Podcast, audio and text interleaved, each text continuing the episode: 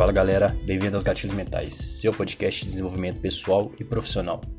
O gatilho que a gente vai falar hoje é o gatilho da razão. Mesmo que a maioria das nossas decisões são baseadas na emoção, é, a gente está sempre em busca de alguma razão para justificar o que a gente vai fazer no momento e queremos saber o potencial de ganho daquela ação. Por isso que sempre que sempre que a gente estiver divulgando algum tipo de produto, a gente tem que deixar bem claro para o usuário, para o comprador, para o lead, por que ele deve comprar e o benefício que ele vai ter ao efetuar a compra. Ao fazer isso, é como se você estivesse conduzindo a pessoa ao ponto A ao ponto B, ou seja, uma situação indesejada que seja desde a dor que aquela pessoa, aquele lead ou aquele comprador, aquele cliente tem, até a solução do problema. Você tem que criar uma, uma espécie de copy ou ou algum tipo de comunicação, você tem que fazer com que a pessoa entenda que aquele produto é, é importante para a vida dele, vai mudar a vida dele, vai trazer resultados para ele. Você, na verdade, tem que fazer com que o seu, seu cliente, seu, seu lead ou seu, seu comprador entenda que o seu produto vai solucionar o problema dele. E isso é trazer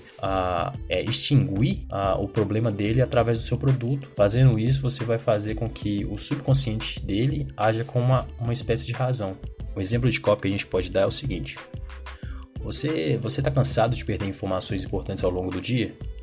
Melhore sua capacidade de concentração com o nosso curso de meditação online. Essa Copa está fazendo com que ele relembre o problema que ele tem, que é perder as informações importantes durante o dia, e está dando uma, uma solução para ela, que é aprender como fazer uma meditação e online, quer dizer, ele pode fazer de qualquer parte do mundo, qualquer hora que ele quiser, ele pode ter acesso às informações. O gatilho da razão acaba sendo uma, é um gatilho um pouco complicado de se aplicar, porque a, a, nossa decisão de compra ou de, de efetuar uma ação, ela, ela é muito mais forte quando aplicada inconscientemente. Mas quando você consegue aplicar o gatilho da razão, você dá um motivo pelo qual a pessoa tem que executar aquela ação, isso traz para o consciente dela e isso faz com que ela haja com mais propósito. Então, esse gatilho ele tem que ser bem estudado e aplicado. Se bem aplicado, você consegue trazer esse comprador, esse lead, para efetuar é, a ação de compra, no caso, mostrar o problema que ele tem e trazer para a realidade dele a solução. Isso faz com que ele haja com mais razão e menos emoção. É, é um gatilho muito forte, se bem aplicado, porém tem que ter bastante cuidado com ele porque ele não é tão simples de, de fazer, não é tão simples de aplicar, incluir esse, esse gatilho no seu, na sua copy,